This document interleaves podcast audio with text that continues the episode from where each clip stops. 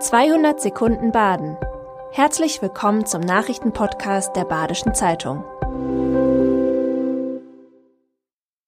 Die Nachrichten am Mittwoch, dem 16. November. Donald Trump verkündet Präsidentschaftskandidatur.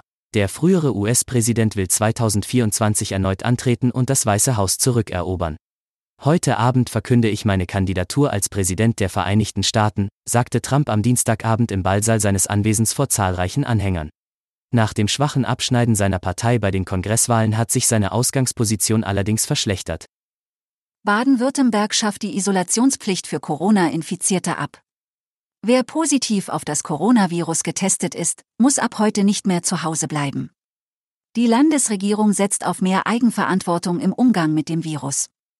Wer ein positives Testergebnis hat und rausgeht, soll eine Maske tragen und Abstand zu anderen Personen halten. Die Maskenpflicht gilt für fünf Tage. In Bussen und Bahnen bleibt sie komplett bestehen. Die Spenden für die gestorbene Emilia aus Eichstätten gehen an die Kinderkrebshilfe. Im Juni war die neunjährige Emilia Zimmerer an Krebs gestorben. Die Spenden, die seit 2020 für sie gesammelt wurden, werden nun für die Arbeit mit krebskranken Kindern gespendet. Mehr als 82.000 Euro sind zusammengekommen. Unterstützung gab es von der Matthias Ginter Stiftung. Jeweils rund 41.000 Euro gehen an den Förderverein für krebskranke Kinder Freiburg und an die Kinderkrebshilfe Mainz. Emilia war kurz vor ihrem siebten Geburtstag an einem Hochrisiko-Neuroblastom erkrankt.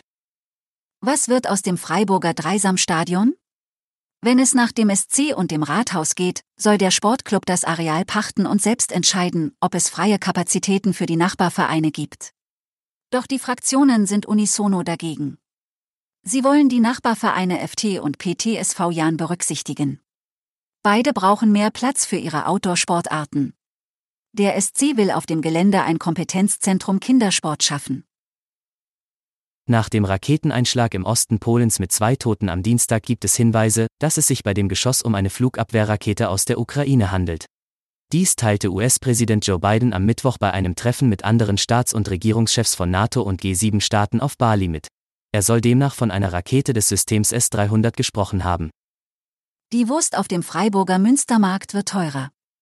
Die billigste lange rote kostet nun 3 Euro, die teuerste 3,50 Euro. Bereits im Mai hatte ein Großteil der Wurststände die Preise um rund 15 Prozent erhöht.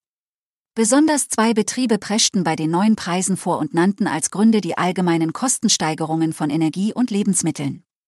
Weitere Erhöhungen soll es bis einschließlich 2023 nicht geben. Das war 200 Sekunden Baden. Immer montags bis freitags ab 6.30 Uhr. Aktuelle Nachrichten rund um die Uhr gibt's auf der Website der Badischen Zeitung badische-zeitung.de.